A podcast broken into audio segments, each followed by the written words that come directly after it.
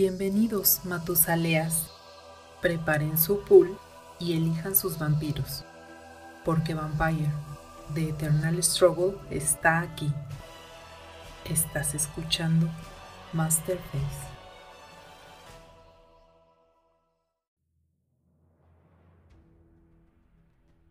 Bienvenidos Matusaleas una noche más a Masterface, el podcast completamente dedicado a Vampire The Eternal Struggle, este juego que ya muy pronto va a cumplir 30 años y que nos sigue manteniendo al borde de la silla tomando decisiones completamente locas y demenciales para mantenernos jugando en la mesa.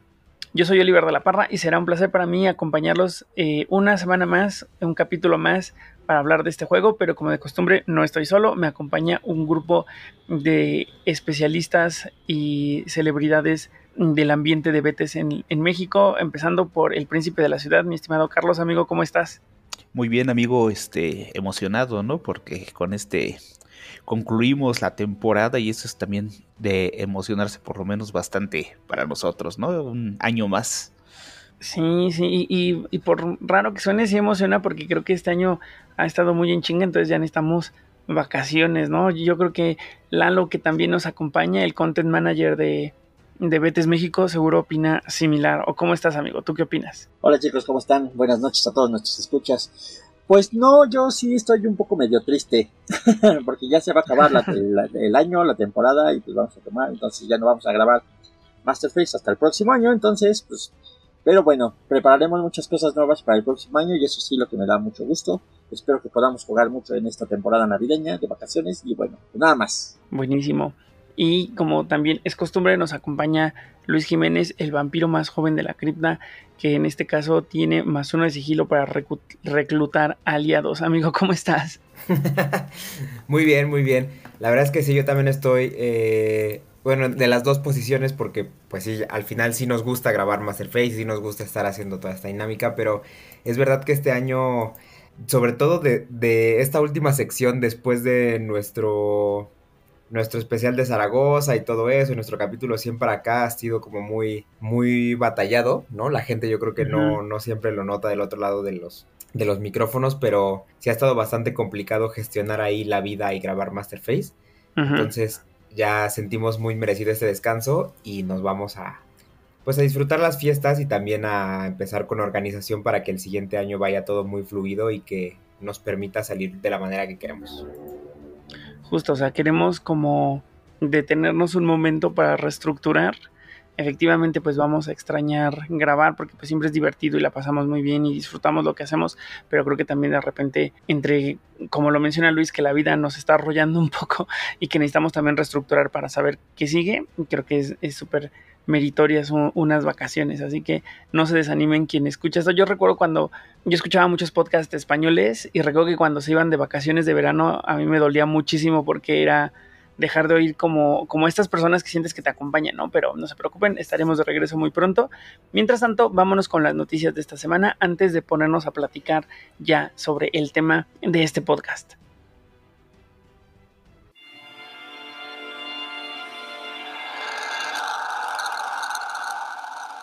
Noticias de la semana.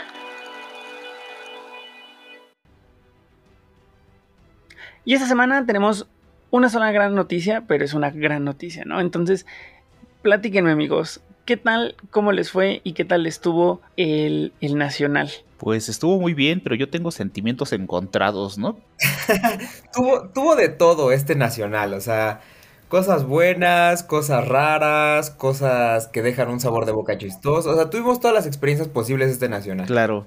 Digo, como agridulce, porque pues, precisamente lo hicimos en la ciudad de Toluca, que es una ciudad que está a una hora, hora y media, dependiendo en qué, qué tan lejos estés del centro de, Toluca, de la Ciudad de México. Pero lo hicimos allá precisamente porque hay un grupo de jugadores, ¿no? Que creo que están entre 8 y 12 jugadores por allá, pero agridulce porque pues ninguno asistió, ¿no? Justamente lo hicimos allá para que ellos pudieran asistir y siempre se quejan de que pues se, se les complicaba venir a la Ciudad de México, ¿no?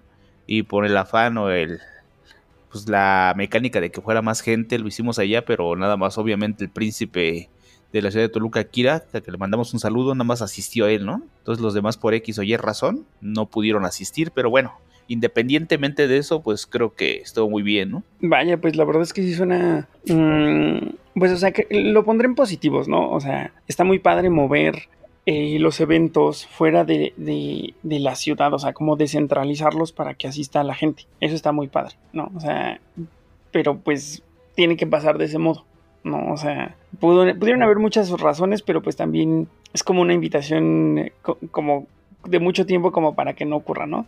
Pero pues vamos a, a, platicar mejor de lo positivo, de la experiencia, cómo les fue, que sí tuvo.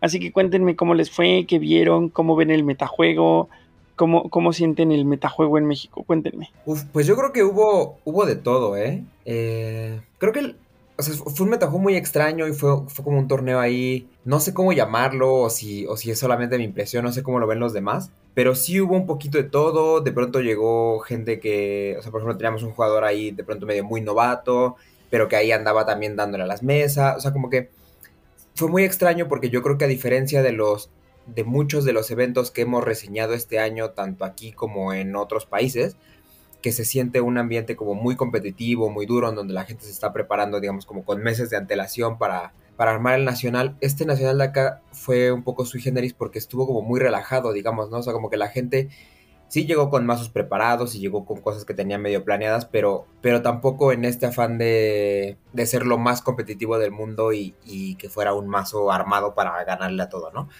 Entonces estuvo bastante chistoso ahí, pero hubo de todo. Hubo mazos de combate, hubo mazos de. hubo mucho sangrado. Creo que fue eso sí lo que más se vio. Eh, un poco de política y un poquito ahí de toolbox tirándole al bloqueo y todo, pero sobre todo mazos de, mazos de sangrado. Justamente como menciona Luis, ¿no? Yo sí sentí que iban más relajados que antes, ¿no? Hemos tenido, creo que el último torneo que tuvimos de bastantes personas y el anterior todavía se veía como que la gente se no sé si no, creo, no quiero mencionarlo como que se preparó más, ¿no? Como que iba con una conciencia diferente de jugarlo. Y ahora sí como que iban como que, ah, voy a jugar esto y voy a andar relajado y todo. Obviamente sí fueron mesas competitivas sí. porque había mesas muy duras, pero como que había ese feeling, ¿no? Así como que, ah, ok, ¿no? O sea, dependiendo cómo... Es que, ¿sabes qué? Creo que, creo que ahí fue un poquito como que se juntó el tema de la organización como ya muy del lado del tema del juego, porque había jugadores que, por ejemplo, no son de las, o sea, bueno, ya no radican en la Ciudad de México y no pensaban jugar el Nacional, ¿no? Pero como que se les alinearon los astros para que pudieran ir y llegaron con un mazo que, digamos, como que lo prepararon y todo, pero no, o sea, como que los agarraron en curva, ¿no? Entonces no iban con lo mejor que tenían. Luego también esta cuestión de que no sabíamos cómo iba a estar la situación en Toluca porque la organización estuvo un poquito eh, como, pues sí, con la comunicación medio cortada y todo. Entonces como que de pronto llegó un momento en el que no, no sentíamos que ya se acercaba, ¿no? Y nos cayó así al final de pronto como que, ah, ya está, y va a ser tal día, y va a ser en tal lugar. Y pues al final fuimos con los mazos que teníamos y todo. Pero estuvo interesante, o sea, yo creo que fueron fueron tres meses que estuvieron bien. Hubo por ahí algunos sabores agridulces en algunas de ellas, pero, pero en general creo que fueron buenas mesas. Y una cosa curiosa fue que además un poco por todo el sangrado y todo, eh, fueron mesas que fueron muy rápido. Mm. ¿no? O sea, nos aventamos mesas, creo que hubo algunas de 40 como de 40 minutos. minutos, una cosa así. Mm, Súper rápido. Ajá. Entonces, pues eso, eso. No sé si alguien quiera reseñar un poquito alguna mesa que le tocó, algún mazo que llamó la atención. O incluso sus propios mazos, ¿no? Igual contarle, sí, sí, sí. contarle a la gente qué llevaron ustedes y cómo sintieron. Pues fíjate que yo te quería, yo, yo quería comentar ahí en cuanto a, a esto. Pues sí, yo, o sea, yo lo sentí como que muy relax. La verdad es que es un, no sé, será que a lo mejor el mood que traíamos todos, o sea, con toda la situación logística era particular, pero muy bien. Tampoco fui, o sea, mesas muy rápidas. La verdad es que yo platicaba con algunos que hasta la tercera ronda también como que se fueron como que medio equilibrando las mesas. De hecho, la, la, tercera ronda yo creo que fue la más pesada, la más densa de, de, del torneo. Por eso, porque como que la, en, en esa ronda las mesas formadas con, como con sus counters de cada, de cada mazo, entonces eso los, las hizo mucho más cerradas. Eh, y pues sí, yo creo que en general yo, yo, iba muy relax. Yo la verdad es que dije, este, jugué con el mazo que me mandó eh, Paco Joaquín de, de Bleeder 3, que le mando un saludo. Ya le conté que estuvo divertido el mazo, eh. Sí había como que a lo mejor hacerle algunos ajustes, pero estuvo, estuvo, estuvo padre. ¿De qué era el mazo, amigo? De, era un marcal político. Es que te hablamos que le dijimos que, que que hiciera me mandó una lista y esa tal cual esa lista la jugué. Entonces estuvo, estuvo padre. Este, saqué dos puntitos, quedé empatado. Ah, no, este, no, en este no.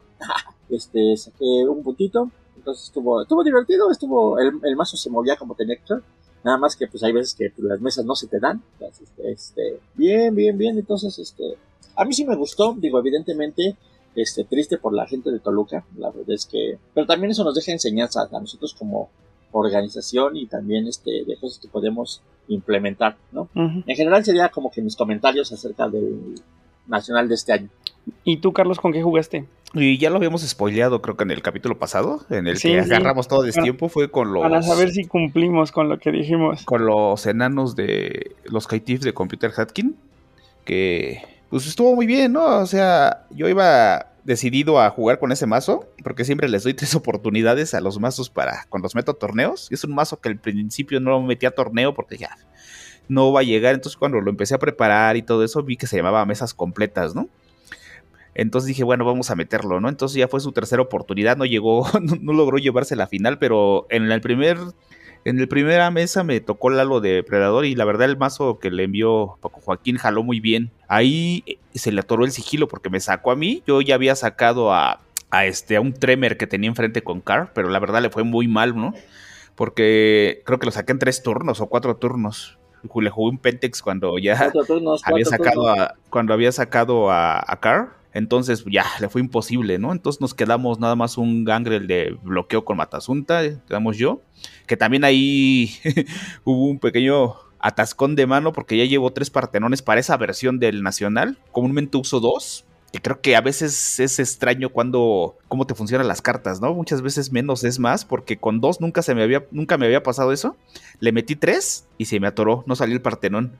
Entonces ese mazo vive del Partenón y cartas que hacen daño directo al pool a los Matusalén. Más aparte toda la temática que llevas. Entonces ahí me, me, saqué un punto. Lalo creo que sacó un punto. Y al final el Gangrel también a Lalo se le atoró el sigilo. Entonces ya no puso pasar al Gangrel y el Gangrel a la postre se llevó a Lalo y se llevó el, el Victory Point. Creo que quedó dos, algo así. Porque me llevé yo uno, Lalo uno y el otro se quedó con los dos y el Game Win. Y la segunda mesa, pues me fue bastante bien. El mazo corrió como debía y me la llevé completa. O sea, completita me la llevé. Y la acabé creo que en 30 minutos o algo así, la mesa. Entonces estuvo bastante bien. Y gracias a esa mesa me logré colar a la final. Porque en la última mesa me tocó de, presa el mazo que a la postre, ¿cómo se llama? Se llevó, se llevó el, ¿cómo se llama? El torneo, que es un mazo de Ay, se me acaba de olvidar el jabalí enorme. Sibel, que lo que hace es Tender Flock. Ajá, hace Tender pero me tocó, me tocó de presa. Pero, pero, fíjate que no, es que no es un Cibelotrón. No, porque no, no es. No, ese, mazo ya, ya se había jugado en torneos, ya me había tocado a mí una vez jugarlo, nada más que esa vez la llevaba, eh, lo llevaba el Maza. Y es un mazo de puro sangrado. O sea, es a puro sangrado de presa en sigilo y Bali, pero evidentemente abusa de la, de la habilidad de Sibel para jugar las Master.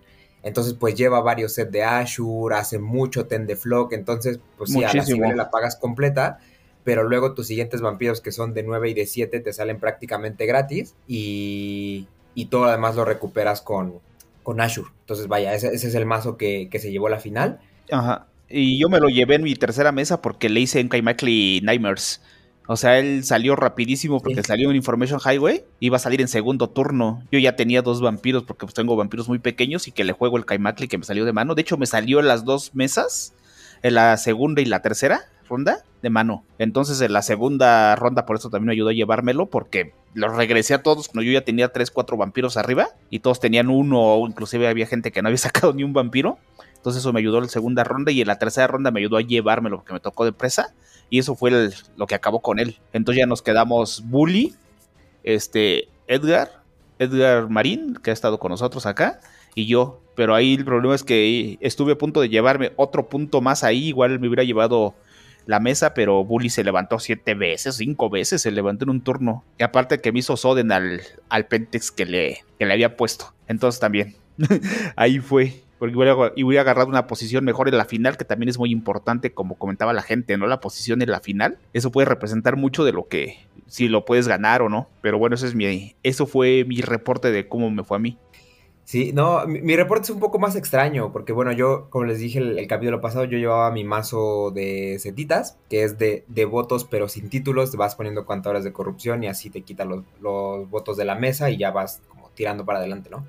Pero mis mesas fueron muy extrañas y yo la verdad es que por eso, si de pronto me escuchan como poco emocionado, es un poco por eso, porque me tocaron mesas como todas muy, como muy desequilibradas. En todas las mesas que me tocó jugar siempre había un jugador que o, le salió todo muy mal, así con la peor suerte del mundo en la, entre la mano, lo que, o sea, la mano inicial, lo que robaba a los vampiros abajo, etcétera, o le tocaron unas decisiones que lo paralizaron y como que no no sabía bien por dónde llevar lo que tenía que hacer, etcétera, y terminaban siendo mesas que que pues uno se caía por completo y como que decantaba mucho el futuro de cómo iba a ser ahí.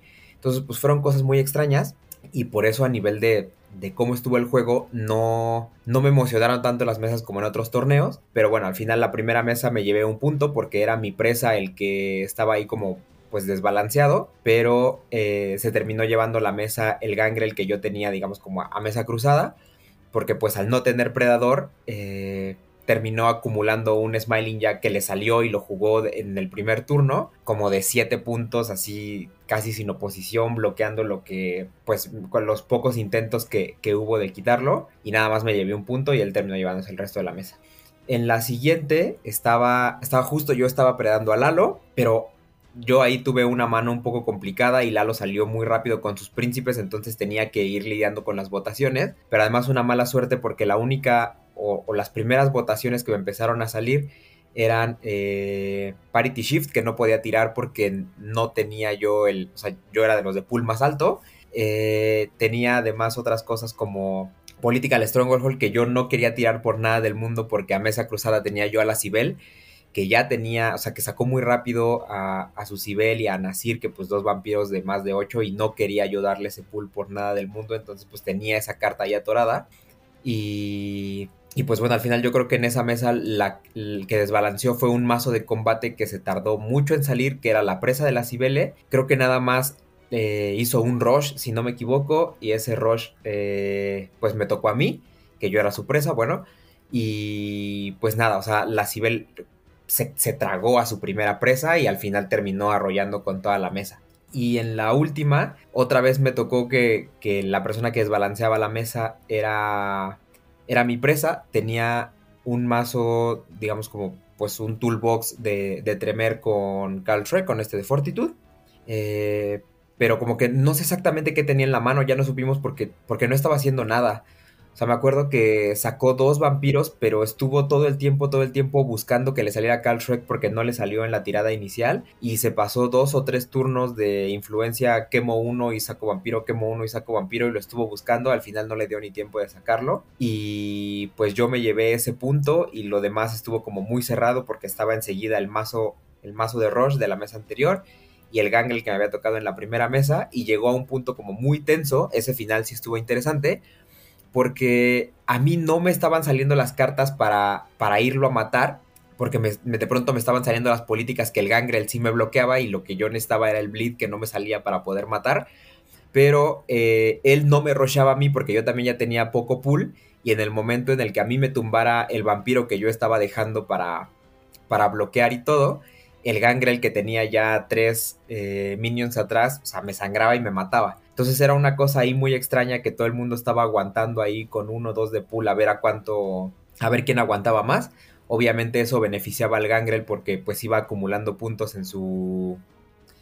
Eh, no, es que no iba a decir en, el Smiling que es la otra, la de los anarcas, el Constant Revolution, y que al final lo llevó a 7 puntos y ya, o sea, fue por pura suerte porque al final yo creo que no le salió el intercept y yo en, el, en mi último turno justamente pues ya con su Constant Revolution de 7 y yo a 2 de pool no tuve otra opción que tirar toda la mano y robar una nueva y fue la última mano del turno y me salió ahí justamente una, eh, una política que me dejaba matar y, el sigilo suficiente para pasarlo y así me la llevé y con eso me, me colé a la final pero pues como llegué en última posición eh, me tocó pues que el primer bleeder que pudo que fue Carlos se puso atrás de mí y el siguiente bleeder se puso atrás de Carlos y la tenía yo muy complicada.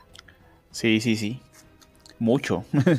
sí, y, y, la mesa final pues igual fue una cosa como muy rápida. Eh, la mesa final, para contarla rápidamente, eh, el primer turno, si no me equivoco, fue para mí, que tenía yo a mis setitas. Adelante estaba un mazo de bloqueo con Matasunta, que pues se hacía narca y jugaba un poquito con eso, pero además como que la jiribilla que tenía es que sacaba, o sea, se apoyaba también en algún momento de lo Named y pues bloqueaba con Protean y a lo Named lo usaba básicamente para, para bloquear, ¿no? Sangraba de uno y recuperaba su pool. Adelante estaba un mazo de... Legionarios. De legionarios, ajá, de Harbinger of School, que en realidad fue el que se coló en primer lugar del torneo, que no era puro legionario, sino que pues llevaba, o sea, también sangraba con, con las propias modificadoras y, el, y la, la, fuerza de los vampiros de los Harbringers y además llevaba hordas de las de necromancia para ir a golpear, ¿no? Era mucho de aliados y estar sacando muchas, muchas cosas a la mesa. Enseguida estaba Sibel y, al final estaba Carlos que me predaba a mí con sus, con sus winnies. Y, el juego yo creo que se decantó en una, en una jugada muy, muy pronto, porque en cuanto salió el primer legionario, que pues la intención era eso, irse con todo hacia adelante para, pues para meterle presión a la Cibel y que por lo menos le costara Pool eh, pues todo lo que estuviera haciendo, que si hubiera una presión ahí sobre ella, dijo Matasunta, no, yo voy a bloquear ese legionario, lo agarró muy confiado y mandó a Erlig a Torpor y le despedazó pero todo el juego a los Harbringers of School.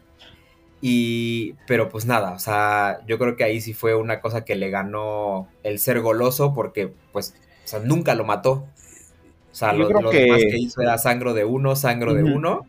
Y, y, y, nunca, nunca lo mató. Y la Cibel jugó gratis. Y a Carlos no le dio tiempo de sacarme a mí antes de que lo mataran a él, porque por ahí me, o sea, traje un deflection, o sea, robé un deflection para, para salvar mi vida en un bleed ahí, creo que fue como de 4, de 5, y pues ya, la Cibel arrasó con la mesa.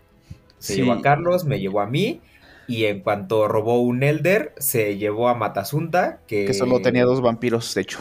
Tenía a Miki, ¿no? Creo. A Miki y a Matasunta había sacado. No, sí sacó a Loneimed al final y de hecho, mm. según yo, eso fue un poco también lo que terminó matándolo porque el Matasunta pues se mató solo. O sea, yo que todo el tiempo estuve jugando a defenderme, lo poco que deflecté al final sí lo...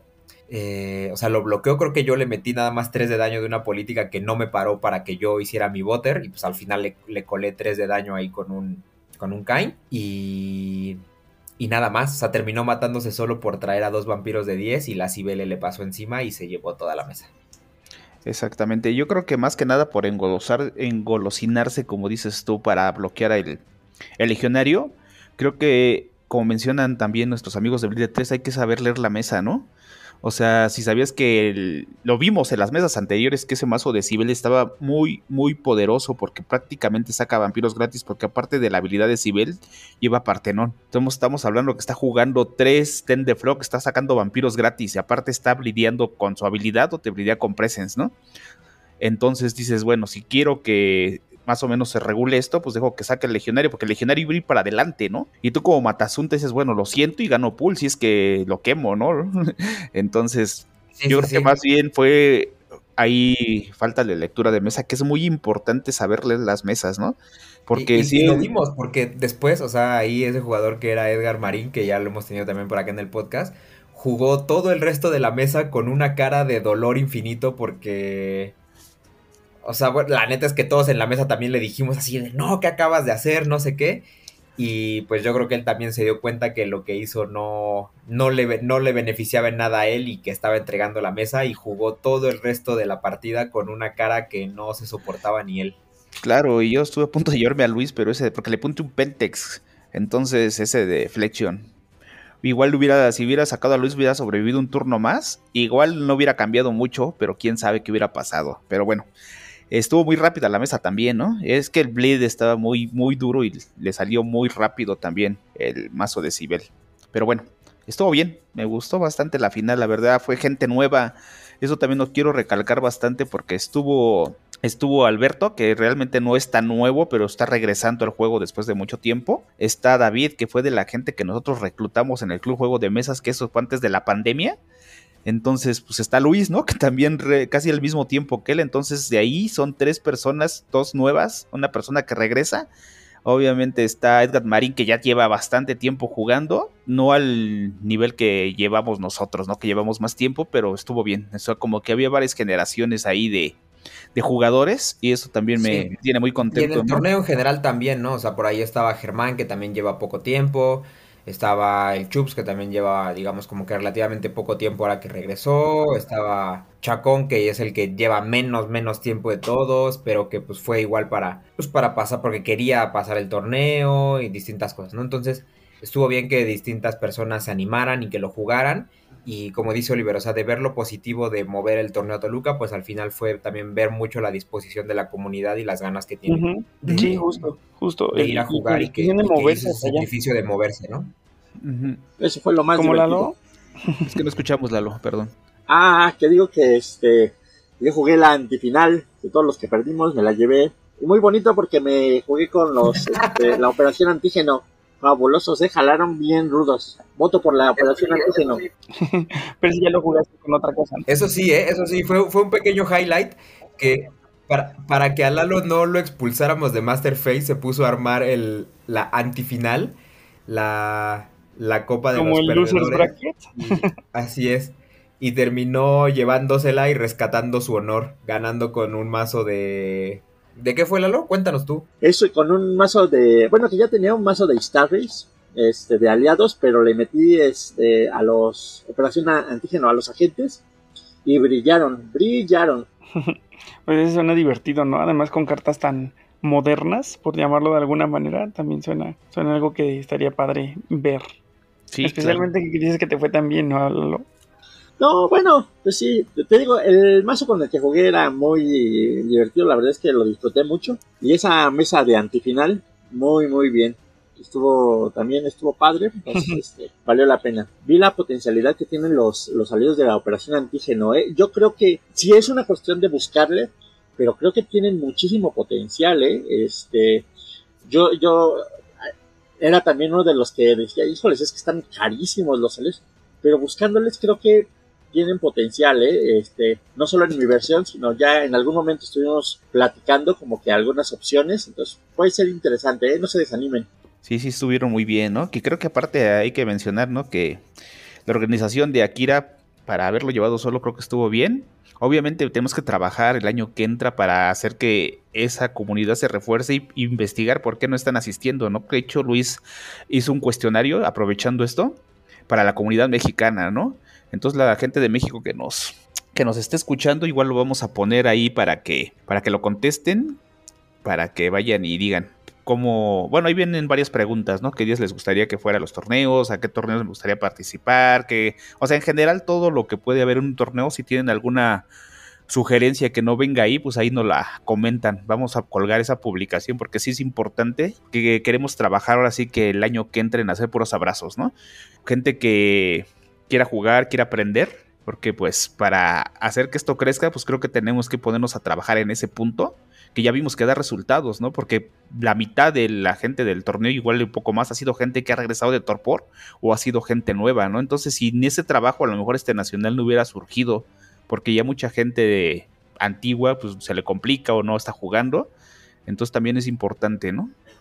Sí, definitivo. Y pues ahí hay que dejar el enlace, ¿no? Para responder el, el cuestionario porque creo que la información que salga de ahí nos puede ayudar a darle forma a eventos en el futuro y entender además lo que la gente necesita, lo que la gente quiere, cuáles son las expectativas, ¿no? Creo que es muy, muy valioso eh, su participación para poder juntar la data y convertirla en acciones. Justamente. Y no sé si con esto quieran ir terminando la sección de noticias, amigos, o, que, o se nos está olvidando algo antes de avanzar y hablar de, de los nefandos. Pues creo que no, no sé, Luis. No, yo creo que con esto podemos continuar.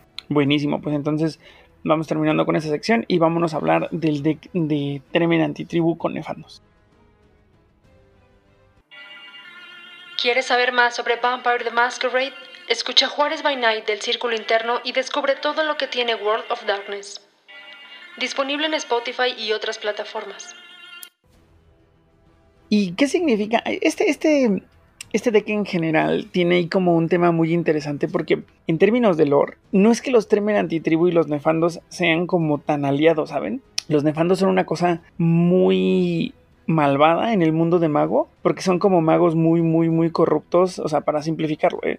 magos muy, muy corruptos, magos que están muy alineados al Wyrm y magos que buscan como la destrucción de todo. Por, son un poco como para que como para que nos dimensionemos, son como los Bali. Digo, los Bali de mago, así es. Ándale, justo. Que también, seguro si aquí estuviera Aidan o Bodil o alguien así muy clavado de mago, me diría, mm, pues más o menos, ¿no? Porque seguro hay muchos, eh, muchos matices que, que, se pierden al decir que simplemente son los Bali de mago, pero sí para que se den una idea de lo malo que son, de lo peligrosos que son, de lo buscados y, y queridos para ser destruidos que son, ¿no? Entonces, puede haber un punto de coyuntura, sí, donde los nefandos a lo mejor se topen con algún tremer, en especial un tremer del Sabbath, y que lleguen a pactar, a lo mejor, ¿no? Suena a un plot muy interesante para un juego de rol, pero la realidad de las cosas es que sí, sí se siente un poco como que están ahí medio, bueno, los Tremer antitribu en general eran poderosos y eran medio, o sea, no eran como tan inocentes, ¿no? Digo, ningún vampiro lo es, pero un, un Tremer de la camarilla y un nefando si suena como aquel pobre Tremer de la camarilla se está haciendo un pacto con algo que eventualmente le va a salir muy caro. En cambio en el Sabbath se siente un poquito más pareja la situación, pero aún así los, los nefandos son una cosa de mucho cuidado, no solamente para los vampiros, sino incluso para otros magos, ¿no? Que los magos ya de repente pues están en un niveles muy, muy diferentes de, de la cosmogonía de, de World of Darkness entonces, en eso es donde se basa como lo, interesante, ¿no? Ver un, un, deck tan cargado de aliados y de aliados que tienen un trasfondo tan interesante y que además probablemente son de los mejores magos que hay en el juego, ¿no? Entonces, con eso, con eso, ese es mi, mi punto de partida a nivel contexto, a nivel lore, para pasarle el micrófono a Luis y que nos platique un poco de este deck. Pues muy bien. Eh, pues mira, de, impresiones generales va a estar curioso este, este asunto. Porque yo creo que lo primero es mencionar lo particular que es este mazo, como bien dices, ¿no? Este es un mazo que a diferencia de todos los otros que hemos reseñado, pues es eh, introducirnos a la mecánica de aliados, que se trata de, básicamente juega con un solo vampiro, que es Antonio Derlet, que tiene una habilidad que interactúa directamente con, con los magos, pues puede utilizar las cuatro transferencias, es decir, renuncias a sacar vampiro, para eh, buscar a un mago de tu librería y ponerlo directamente en juego sin que eso involucre una acción y por lo tanto no puede ser bloqueado. Simplemente es usar la habilidad y el mago cae directamente, ¿no? Que además te lo busque en la librería.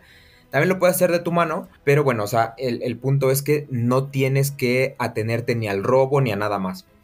Entonces, aprovechando esta sinergia, el mazo utiliza o, busca poner una gran cantidad de nefandos en la mesa, que los nefandos es un mago que ya lo revisamos en su momento, cuesta 2 de pool, sangra, tiene la capacidad de hacer daño a distancia, eh, tiene un preso opcional por combate y además todos los strikes o efectos de daño que el minion oponente ejerce sobre el nefando eh, inflige un punto de daño menos, ¿no? O sea, ni siquiera es como prevención ni nada, o sea, simplemente es de reducir el daño en uno y por lo tanto es un, aliado muy resiliente, aguanta mucho en la mesa el hecho de que sangre mete mucha presión hacia adelante y el hecho de que haga daño a distancia y que tenga un press, pues tiene ahí mucha flexibilidad para todo, ¿no?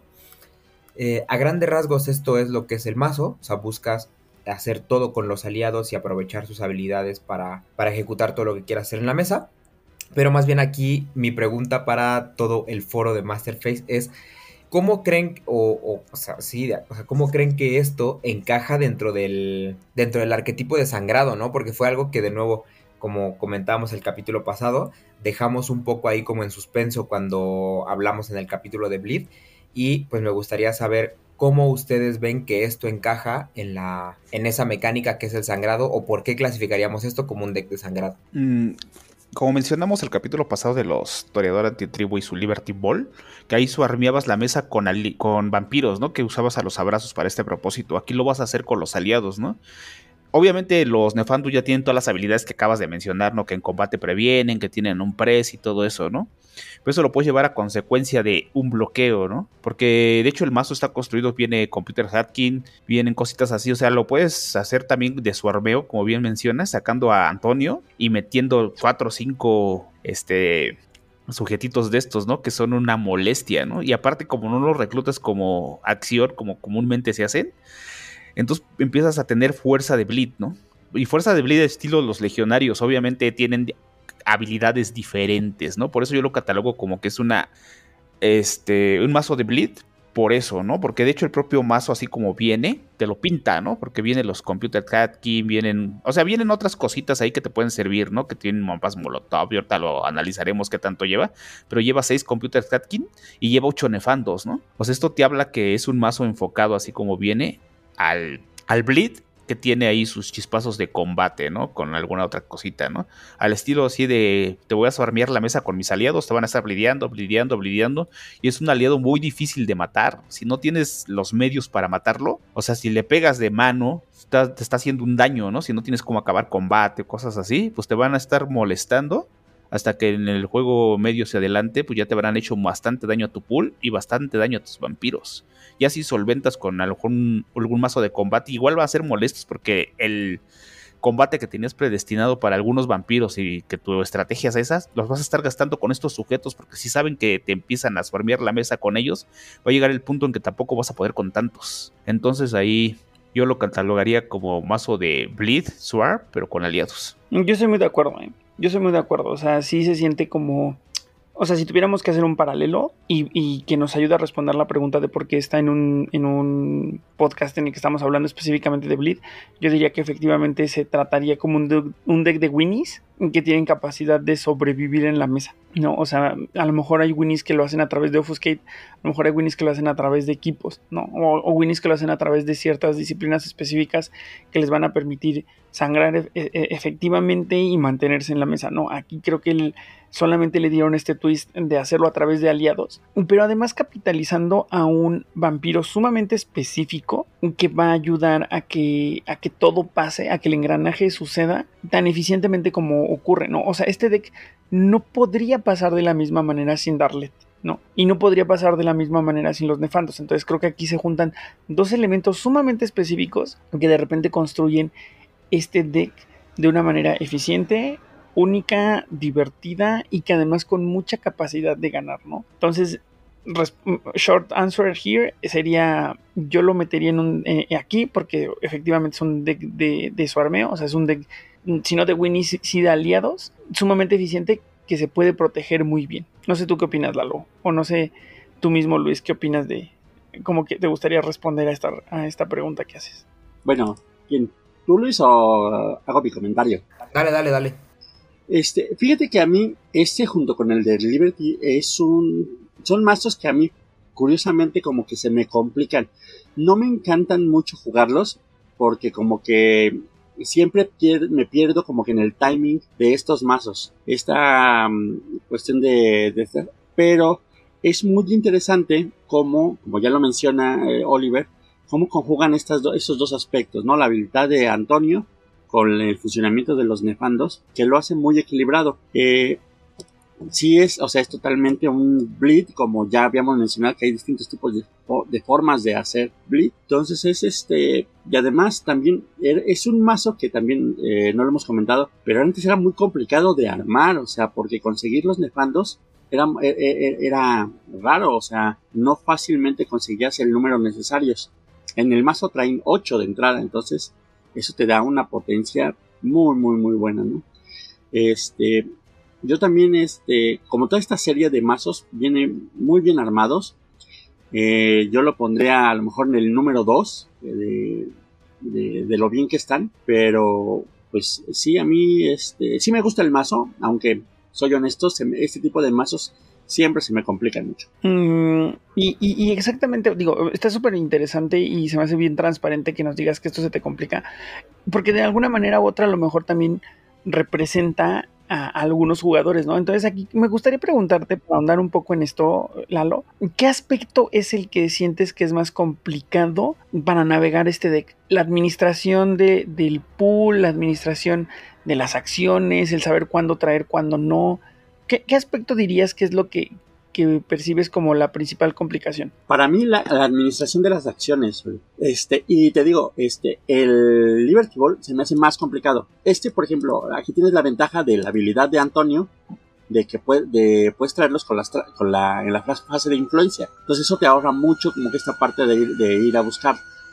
Pero en el caso de los, este, eh, eh, de, de Liberty Ball, como ahí sí tienes que hacer las acciones, pues sí es mal, siempre como que no le tengo el timing suficiente. Entonces, este, siempre me anda, se me anda atorando o algo se me pasa y ya no voy, o sea, Ok, ok.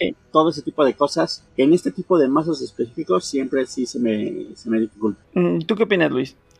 Pues mira, yo creo que lo, lo primero que a mí me gustaría estar diciendo, y porque seguramente muchos de los jugadores experimentados nos se, se preguntarán eso, ¿por qué no metimos esto en una categoría de aliados, no? Porque incluso si, si escuchan nuestro, nuestro capítulo de preámbulo, a lo mejor no abrimos una categoría de aliados. Y eso simple y sencillamente es porque aunque sí tienen sus, sus propias dinámicas y, maneras de, de cambiar el juego para todos cuando uno juega con aliados, eh, que, bueno, analizaremos en su momento, la verdad de las cosas es que terminan haciendo, o sea, apegándose a, una de las otras estrategias que ya mencionamos, ¿no? O sea, o te matan sangrando, o van a combatir, o pretenden bloquear con los aliados, etc. Entonces, bueno, por eso de entrada es que no abrimos una categoría de aliados y esto está un poco en la categoría de sangrado. Para mí, yo creo que lo que hace que este mazo lo podamos eh, encajar aquí en, en la cuestión de Bleed son dos cosas. Por un lado, lo que ya mencionaban ustedes, ¿no? Que es una estrategia de swarmear, que al final el hecho de que incluya seis computer hacking y que esté pensando en la manera de, eh, o sea, afectar directamente al pool de la presa, eh, me parece que es lo que, o sea, nos encamina directamente a que haya, que sea un deck desangrado, ¿no? Si bien es cierto que tiene algunas herramientas para combatir, la verdad de las cosas es que este mazo no tiene un armado ni, ni cartas muy concretas para que tú digas, ah, es que eh, te va a bajar el pool a base de, de eso, ¿no? De, de, irte a pegar. Y sobre todo, mucho menos en el ambiente actual de, de, los mazos preconstruidos, por decirlo de alguna manera, ¿no? O sea, con tanto eh, ahora de los dos mazos de Protean, eh, que los Brulla de pronto nada más con que te hagan un dodge adicional ya se están librando de ti. O sea, hay muchas cosas que, que este mazo yo creo que eh, dirigirlo a una cuestión de combate no renta. Entonces, todo es, eh, te voy a matar sangrando. Y la otra cuestión es el Dominate que viene de base, eh, pues como disciplina de clan de los Tremer, ¿no?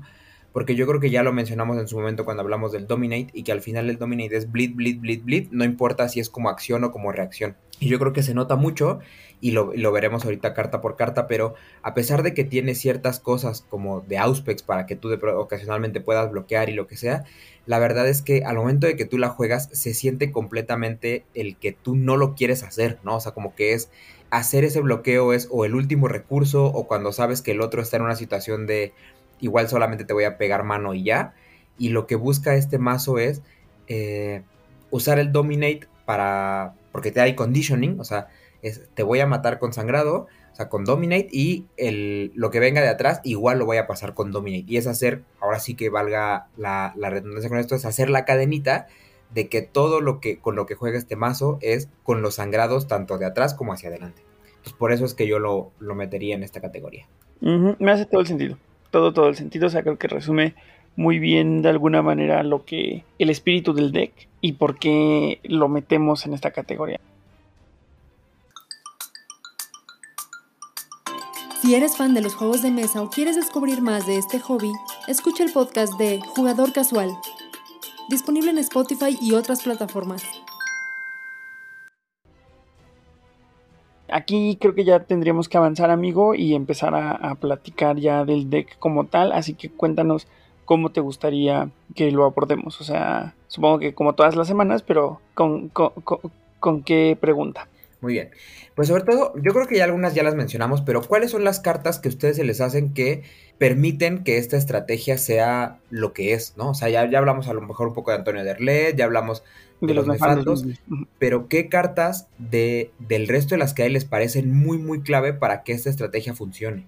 Yo tengo una que creo que puede ser este, estratégica y en el juego avanzado. Estamos hablando de una carta que a lo mejor no sé si lo hayan concebido ustedes igual que yo lo tengo, que es el Mirror Work, porque... Sí, totalmente. Esa es la que yo iba a mencionar. Uh -huh. Es una carta que vas a hacer la acción, metes el sigilo y haces que te bloquee el que sigues, dependiendo si tiene intercept, ¿no? Igual si no lo tiene, pues vas a pasar tu acción, tal sea de bleed o sea de reclutar otro legi este, legionario, ¿eh? Otro este, nefando. Eh, eso es muy esencial, ¿no? Ya sabemos que vivimos legionarios están en la sopa. Así es. Entonces, pues yo comúnmente cuando uso este mazo hago eso, ¿no? O sea, obviamente tengo los gober con los que voy a ir para forzar eso, forzar el bloqueo Entonces ahí meto el sigilo si tengo un D de, bloqueo enfrente, ¿no? Hago que se gire y después llamando a todos mis nefandos hacia adelante, ¿no? Porque estás ahí haciendo como un tap. O sea, lo voy a tapear, no voy a llegar ni al combate. Obviamente es una carta que no voy a reemplazar hasta mi discard face. Pero bueno, es una carta que bien jugada puede hacer que toda mi, mi estrategia de nefandos que lleva este mazo, así como viene, puede resultar muy este beneficiosa. Por entrarte a todos los blitz, ¿no? Puedes sacrificar a, a jugar el blitz de 3 porque entren 3 o 4 nefandos con Computer Hatkin, ¿no? Que al hecho lo hemos visto, ¿no? Este, ahora Arlet que está jugando con el mazo, que muchas veces te hace eso y te tapea y los demás vienen en manada. Entonces también tienes que saber si quieres bloquear justamente el que te va a hacer gober o te vas a comer otros 6, 7 con los nefandos que vienen atrás, ¿no? Entonces también es una carta que yo pienso que es muy estratégica y viene en una cantidad bastante considerable, que son seis en el mazo. Yo estoy totalmente de acuerdo contigo. Y es que quizá algo que no, no hicimos tanto hincapié es la, la, manera en la que está estructurada la cripta de este mazo, ¿no? Que de 12 vampiros que tiene, 5 son copias de Antonio Derlet. ¿No? Por lo tanto, ya te avienta mucho a que este es un mazo de vampiro estrella y como lo veníamos mencionando, la mayoría de las veces lo que tú haces es sacar a Antonio Derlet, no sacas a otro vampiro y te la pasas jugando con Nefandos y él, ¿no? Entonces, la cuestión es que él tiene que seguir vivo para que tú puedas seguir capitalizando esta cuestión de traer a los aliados. Al final, lo que busca este mazo, como, como decía Lalo un poquito hace rato en la administración de las acciones, es tomar la menor cantidad de acciones posibles. O sea, que, los aliados lleguen sin que nada pueda eh, interrumpir el que de verdad toque en la mesa, ¿no? Pero evidentemente si tú solamente te basas en traerlos con la habilidad de Antonio, terminas eh, yendo, digamos, a la mitad de la velocidad que podrías, ¿no? O sea, trayendo un nefando por turno, cuando el hecho de que tú puedas reclutar a uno con la acción normal y después tener una influencia, pues te da para ir el doble de rápido, ¿no? Pero todo el mundo sabe que en el momento en el que te agarran Antonio Derlet porque eres un tremer y, alcanzas eso, o sea, uno de sigilo, pues Antonio Derlet le tocan nalgadas y se va al suelo y tu estrategia se pierde con ello, ¿no? Entonces la cuestión es que el Mirror Walk te da toda esa seguridad porque tú sabes que en el momento en que tú la juegas, eh, o sea, está completamente seguro, ¿no? O sea, tú tienes esto en la mano y no hay nada que le pase a Antonio Derlet, porque tú juegas eh, tu tu nefando, les voy a reclutar esto y, eh, o sea, o, toca la mesa o simplemente va a ser, o sea, ya se perdió el nefando y lo que tú quieras, pero el otro ya está girado, como bien dices. A mi Antonio Derlet no le pasó nada, tú no pudiste ciclar tu combate, no vas a ciclar más, eh, pues probablemente no vas a ciclar más Interce porque ya no, no llega más del Mirror Walk.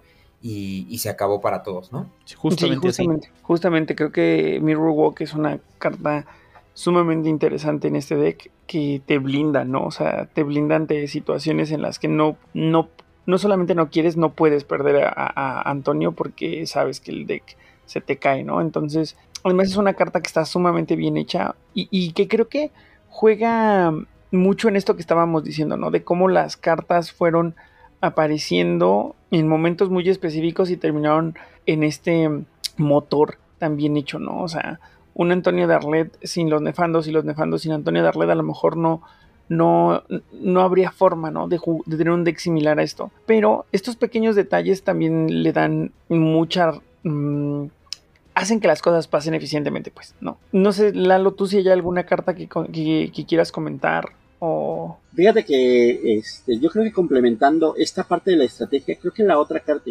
carta que fortalece mucho este tipo de estructura. No sé qué opinan ustedes, pero es Elon Musk. Complementa muy bien este esquema porque efectivamente, como mencionan, como es un mazo de vampiro estrella, inmediatamente lo primero cuando se puede es ir a... Sí, justamente hacer un mazo de aliados, Elon Musk te da un extra, ¿no? Y con aliados tan resistentes, ¿no? Porque a lo mejor otros aliados, pues sabes que se van a morir, ¿no? Los vas a perder. Claro, entonces ya amarras todo completito, ¿no? O sea, los, los nefandos defienden y cuando puedan van, o sea, y ya hemos visto, ¿no? Como tan solo ese uno de Intercept, la verdad es que te hace una gran muralla en, muchos contextos. Claro, es que al final lo que hace es desgastar un montón, ¿no? Es bien extraño porque uno no esperaría que, eh, digamos, algo que potenciara tanto una cosa tan defensiva en un mazo que nosotros estamos llamando desangrado. Pero la verdad de las cosas es que el, el unmasking no es nada más es o sea, no te convierte en un mazo de bloqueo, ¿no? O sea, creo que es una carta que es como muy en su justa medida porque no te está llenando el mazo de cartas para bloquear, o sea, es una sola carta que llevas en 77 que lleva la librería y tampoco pretende que con eso vayas a bloquear todas las acciones, sino se trata de una cuestión de ahora la política, o sea, ya cuesta pasarla, equiparse cuesta pasarlo, o sea, es desgastar los recursos del otro, porque al final tú lo que tienes que hacer es estar pagando nefandos constantemente. Y si bien a lo mejor no sacas más que un vampiro de 5, de tus nefandos no vas a recuperar ni un solo punto invertido. O sea, no, este no es un vampiro con sangre al que le puedes estar quitando ese recurso para que regrese a tu pool. O sea, ya lo pagaste y ahí se quedó. Entonces, el que tú tengas esta, esta digamos, pues como maquinaria para estar desgastando los recursos de los otros, significa que eventualmente te va a permitir proteger ese pool, que eventualmente te va a permitir no morir y que al otro le va a frustrar infinito porque te pasó a lo mejor muchas acciones, pero ya no tiene la, la, la suficiente capacidad para pasar la importante que es la que te va a matar. Y tú, ya que tienes seis nefandos en la mesa, simplemente tienes que gestionar cuáles dejas enderezados o cuántos, mientras con todo lo demás te tiras para adelante y eventualmente conseguirás tu punto antes de que el otro te mate. Claro. Otra carta que también es esencial y hablando de esto de la temática de helados es que este mazo trae donde aquí vive. El donde aquí vive también. Ajá, exactamente. Permite hacer un wake para reaccionar como si estuvieras enderezado aliados también. Obviamente tiene una desventaja que si lo haces con aliados, pues ese aliado no se endereza en tu on that face, ¿no? Pero bueno, eso también es muy estratégico, ¿no? Yo he hecho eso cuando me lo quieren robar y sé que no puedo bloquear, ¿no? Ah, bueno, también te lo vas a llevar, pero ese turno no le vas a sacar ventaja, porque en ese turno, en el siguiente, no lo vas a poder enderezar, ¿no? Entonces, pues también es, puede ser. Aparte de que te va a servir a ti para bloquear diferentes cosas, los vampiros lo pueden usar. Entonces, una carta de, de Wake que pueden usar tanto tus aliados como tus vampiros. Exactamente, exactamente. ¿Hay alguna otra que quieran mencionar o vamos pasando a, las preguntas que siguen? Pues yo, yo sí quiero mencionar ahí una que complementa también como que esta parte y, que lo hace. ¿Cuál, cuál, cuál? La de el cóctel molotov. Uf, Fíjate que, eh, pero, mira, vamos a, entonces vamos a pasar a la siguiente pregunta porque justamente el cóctel Molotov yo creo que es de esas que ya no, ya no son esenciales para la estrategia de Bleed, pero vamos a ver cómo encaja acá, ¿no? Que básicamente es las cartas que, que destacan, digamos, de forma un poco más lateral, que no son fundamentales para la estrategia que nosotros estamos llamando aquí, que es la de sangrado, y, y por qué funcionan así, ¿no? Y yo creo que en estas, aprovechando un poquito que Lalo ya metió esta cuestión del cóctel Molotov, básicamente, más que hablar de, o sea, sí lo haremos, pero no solamente hablar de cartas en concreto, sino cuál es el papel de todo este módulo de combate en este mazo, ¿no? Y pues no sé, Lalo. Ahora sí, arráncate, Lalo, y le vamos metiendo ahí nuestras opiniones después. Pues yo te digo, una de las cosas que a mí se me hacen muy, muy, muy padres en este mazo, muy divertidas, es esta del Cocktail Molotov, ¿no? Que es una carta muy simpática, porque de entrada te la monta como strike y te condiciona a que ese, ese, o sea, no la puedes usar en ese round, sino al siguiente, que con que, que se junta mucho con el press que viene incluido en los nefandos, ¿no? Entonces ya hace ahí como un convito simpático y este y además, o sea, y también o sea como que muy muy ameno, ¿no? Y son hace este dos, dos agravados, ¿no? si no mal recuerdo, no lo tengo aquí a la mano, pero el año se ha grabado, entonces pone bien divertido. Sí, hace dos años agravados. Y de rango, si no mal recuerdo. Ajá, de rango. ¿Qué otras cartas de combate trae este de casi que, que de repente se sientan como interesantes o que se sientan como... Trae tres Target Vitals, trae tres trampas. Básicamente el, módulo de combate son esos, el, Target Vitals, el Cóctel Molotov y la trampa. Y trae tres de Glancing Blow, ¿no? La medallita. Trae ah, tres también. Para, para, prevenir un poquito más, ¿no? Ajá, claro. justamente. Te habla de cómo está diseñado, ¿no? El mazo. Sí, totalmente. O sea, está diseñado para... Es un mazo también bien estructurado porque está... Tiene cartas que pueden utilizar tanto tus vampiros como tus aliados, ¿no? Es una carta que no vas a desperdiciar. Si te agarran al vampiro, pues igual... Pues el botón molotov pues igual lo, no lo vas a hacer pero también trae, creo que eres Tefo Vitae, trae este, ahí tus target vitals para pegar con mano con target vitals, prevenirte con el Crashing Blow, trae un trae tres Regomotus que también puede ser muy interesante, ¿no? Inclusive igual sí podrías usar este el cóctel molotov porque trae trampa, ¿no? Igual dices, bueno, igual me lo cargo también, ¿no? no, no, no necesariamente tienes que tener Antonio, ¿no? Igual ya lograste sacar algún otro Premier, que es lo que yo sugeriría, porque si juegas con Antonio, luego muchas veces estás muy, muy... Muy expuesto. ¿Cómo se dirá? Muy expuesto, justamente, ¿no? Entonces siempre es bueno tener uno o dos más Tremer que también te pueden ayudar a esos menesteres, ¿no? Sí, justo, y además con cartas que los, bueno, digo, mm, creo que no trae Regomotus el, el deck de desde la caja, ¿no? Sí, tres.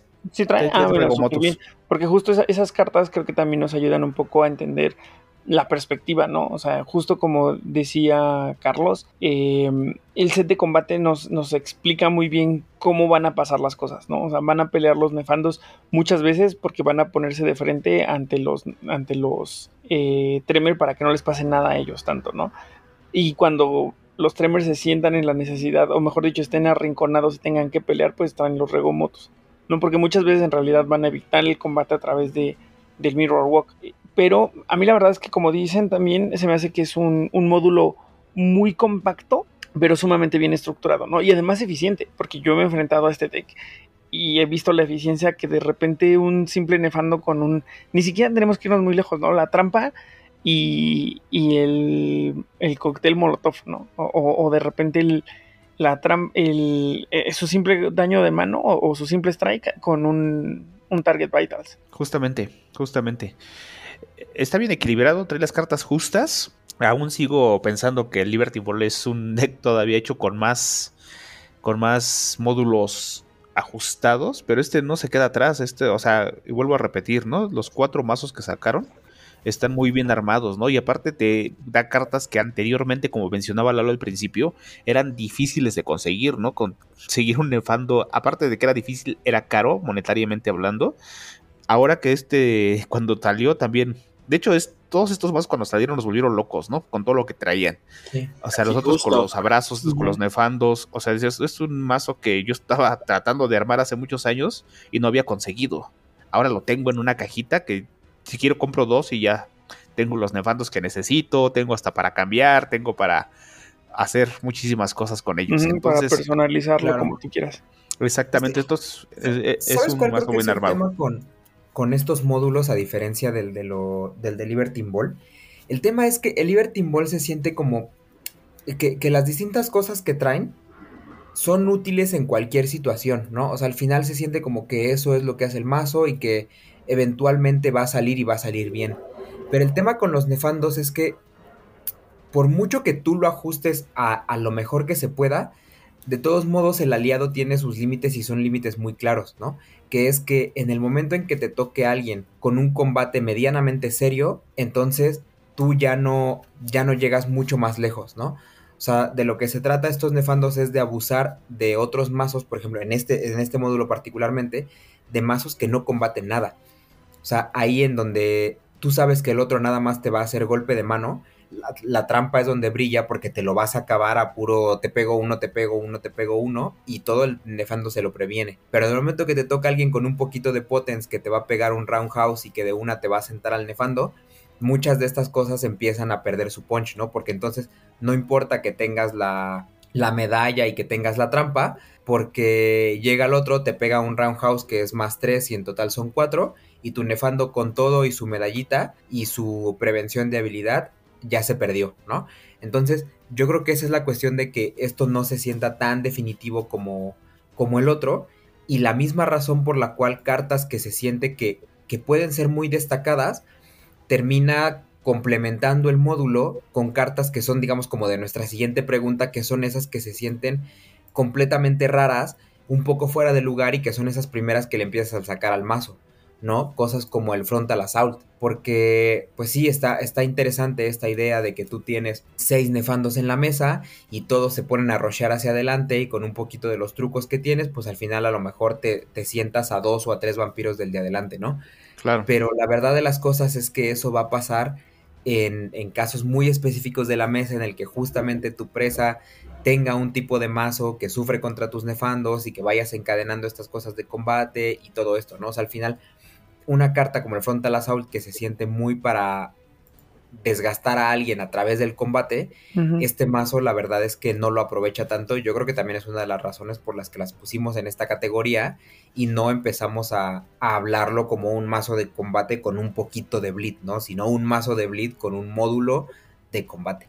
Justo, ¿no? El mazo no está diseñado para combatir duro, ¿no? Si fuera un mazo de combate, y ya lo hablaremos cuando nos toque el módulo de combate, ¿no? El combate tiene que ser eficiente. Este es uno que tiene un toque de combate por si acaso como bien mencionas, hay decks de vampiros que no son tan agros en el combate, pero inclusive el deck, el animalismo te hace muchísimo daño. el animalismo no hay cómo solventarlo, ¿no? Unos Saint from Bats y unos, unas cornejas negras, no, no las solventas con los con los como nefandos. Pero si puedes combatir a lo mejor cuando ya se les acabaron los Majestic, que tú sabes cuándo medir, porque también por eso no trae tantos cóctel molotov, ¿no? Porque también son quirúrgicos, como hablamos también del mazo pasado, en los que los tienes que meter, ¿no? O sea, son tres cóctel molotov que si lo sabes usar de la manera adecuada, o sea, puedes mandar un vampiro a torpor que te esté estorbando por ahí, ¿no? Cuando ya sabes que ya no tiene Majestis o cuando sabes que ya no tiene mucha prevención, eso también te da mucho que se puedan, ¿cómo te diré? Que tengan este press para que puedas ejecutar bien el Coltec Molotov, ¿no? Porque es una carta que en el primer round te la equipas, no haces daño, tu estrella es equipártelo. Y en el segundo round, cuando ya presionaste por cualquier motivo, ya puedas este, explotarle los daños, ¿no? Entonces, y después de eso se quema, o sea, no es una carta que va a conservar el que se la haya puesto, entonces también tiene que ser muy esencial, ¿no? Entonces este es como cuando llevas tu mazo de Bleed, pero combates poquito, ¿no? Como estábamos hablando de los Malkavian, que ah, me voy a poner unas Magnum. Es algo similar, ¿no? O sea, voy a combatir a consecuencia de, pero no es mi módulo principal. Mi módulo principal es hacerte daño al pool. Exactamente. Exactamente. Que acá justo creo el tema es, es, eso, ¿no? O sea, que se siente el combate muy quirúrgico, aunque yo utilizaría el tema, el término oportunista. Y creo que ahí es donde entra el frontal assault, ¿sabes? O sea, que el frontal assault definitivamente no está en el corazón de, del, del deck, o sea, no es parte del núcleo principal, pero de repente para para este tema del oportunismo del combate, de que tengas un montón de cosas ahí o que encuentres el momento oportuno para ir y hacer el mal con un frontal assault. Creo que por eso lo lleva, aunque definitivamente podría salir de, como la construcción. volado. Sí, yo, yo, creo que ahí sí me la juego y yo diría que, que el Frontal Assault lo metieron por una cuestión más de, de reimpresión de la carta, que en ese momento había sido una un common de dos expansiones y, y, no había salido en ningún otro lado, que por que encaje así de, de esa manera tan, tan clara como, como tú lo mencionas, ¿no? Porque yo creo que si buscáramos esa cuestión oportunista, armándolo óptimamente, aquí entraría un Heaven on Cover, en donde yo no estoy arriesgando mi pool y te puedo caer con los seis a alguien como bien claro que yo sé a quién es al que voy a tumbar, ¿no? Pero, pero sí es verdad que, yo creo que esa es la intención que, que se tiene. Claro. Yo el lugar, bueno, después hablaremos de las cartas que quitamos, pero sí, tienes toda la razón así como lo mencionas. Ya me guardaré para cartas que puedo agregar y cartas que no, lo que iba a comentar ahorita. Muy bien. ¿Alguna otra cosa que no les fascine en este mazo? Si no me suelto con la mía, que yo sí lo tengo medio Pues complementando lo que, lo que, lo que decíamos del Front de la Soul, pues los jarras también no tiene como que sentido. O sea, entiendo por qué van, pero yo también se los sacaría. Sí, fíjate que, que yo no tanto, ¿eh? Porque yo, siguiendo la lógica que yo mencionaba del, del Heaven on Cover, el Jarras me parece una carta más interesante porque te permite entrar a Rochard eso, o sea, de una manera claramente oportunista en la que con solo tres copias de la carta tú sabes exactamente en qué momento y para dónde le entras. Porque además esto no tiene restricción, no es como el Frontal Assault que solamente es con minions de tu presa y que te estás jugando el pool. O sea, el Jarras es con el minion que yo quiera, que puede ser alguien a mesa cruzada que representa una amenaza muy fuerte para el pool, pero que en términos de combate yo sé que no me va a hacer nada y que le puedo meter la trampa y sin tema, ¿eh? Fíjate que esa no me desagrada tanto. Sí, no, no, no, a mí tampoco, ¿no? Bueno, cuestión de gustos. No, sí, claro, o sea, aquí es totalmente el estilo, ¿no? Yo, por ejemplo, más bien las que yo iba a mencionar son las cosas de, de Auspex. Ah, justamente. Que se me hacen bien curiosas porque, de nuevo, o sea, tú, los Tremer que llevas, uff, es que sí quieres bloquear y al final sí cooperan un poquito esta cuestión que mencionábamos de cómo se usa el unmasking pero la verdad es que con ninguno de los vampiros quieres sufrir las consecuencias que te trae bloquear, ¿no? y, con una cripta en la que solamente un vampiro tiene el, perdón, la, taumaturgia superior. Uf, o sea, que esté robando uno solo de sangre con los tres copias de Defo Vitae que lleva, o que tu eh, prevención del Rego Motus se corte a la mitad, eh, pues sí te la juegas un poco más, ¿no? Sí, creo que más que nada están enfocados en Antonio, ¿no? Y protegerlo, ¿no? Obviamente, si van y te rochan otro, pues metes ahí al, al, al Tremer más pequeño, ¿no? Si no puedes bloquearlo por algún motivo con tus nefandos o todos están tapiados por algún motivo, pues avientas así como bodyguard al, al, al más pequeño y te guardas, ¿no? Y, inclusive, a menos que lo requieras, previenes con el Orrego Motus 2 o robas uno, ¿no? Más bien ese módulo creo que está enfocado más en Antonio porque es el, el eje principal del mazo. Entonces dices, bueno, igual si logras entrar con Antonio, prevengo cuatro, te robo dos. Entonces ahí vuelvo solventando, ¿no? Exacto, exactamente. Pues muy bien. Si no tenemos otras cartas ahí de las cuales quejarnos de momento, pues podemos empezar con modificaciones y con ahora sí todo el salseo de, de ver qué se le pone al mazo, qué sacan y cómo les gusta a ustedes jugarlo. Pues sí, eh, ahorita que estaban mencionando, digo ya para que no se me vaya la idea, de que decías, pues igual le saco el frontal assault y todo eso, yo le metería un Secure Heaven. Justamente, bueno, de hecho le metí al mazo un Secure Heaven, justamente para proteger a Antonio, porque ya lo proteges por lo menos de los rush, ¿no? A menos que haya algo que te destruya el Secure Heaven y ya sabes que pueden hacer muchas cosas, pero es en menos proporción que, que lo lleven, ¿no? O sea, ya protegiendo a Antonio, tu mazo tienes la seguridad de que va a seguir actuando y va a seguir, o sea, no se va a morir el mazo porque este mazo, como bien mencionaban también, si no está Antonio, pues no, no tiene gran cosa, ¿no? Porque pues igual puedes ir con los otros Tremer por él, pero te van a bloquear, no tiene la misma fuerza, precisamente también por el, la tomaturgia básico, ¿no? O sea, ya usar mi Mirror World para ir, pues sé que me van a agarrar y no va a tener el mismo efecto de no va a haber combate. Entonces yo creo que el Secure Heaven es sí o sí que tienes que quitar a lo mejor un asalto frontal, como dice el algo, ¿no? Ya a gusto de cada quien, ¿no?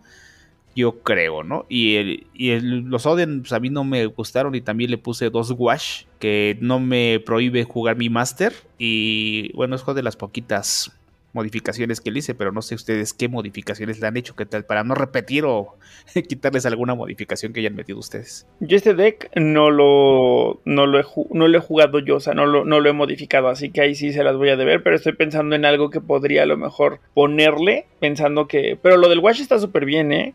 De hecho, como que el Wash lo tenía un poco olvidado en mi mente hasta que ahora jugamos el. El, el storyline. El storyline, dije, no manches, debí de haber llevado a lo mejor un, un Wash. Claro. No sé si Luis y Lalo tienen algo en mente. Sí, no, fíjate que a mí. Yo, yo me quedé pen. Oh. oh.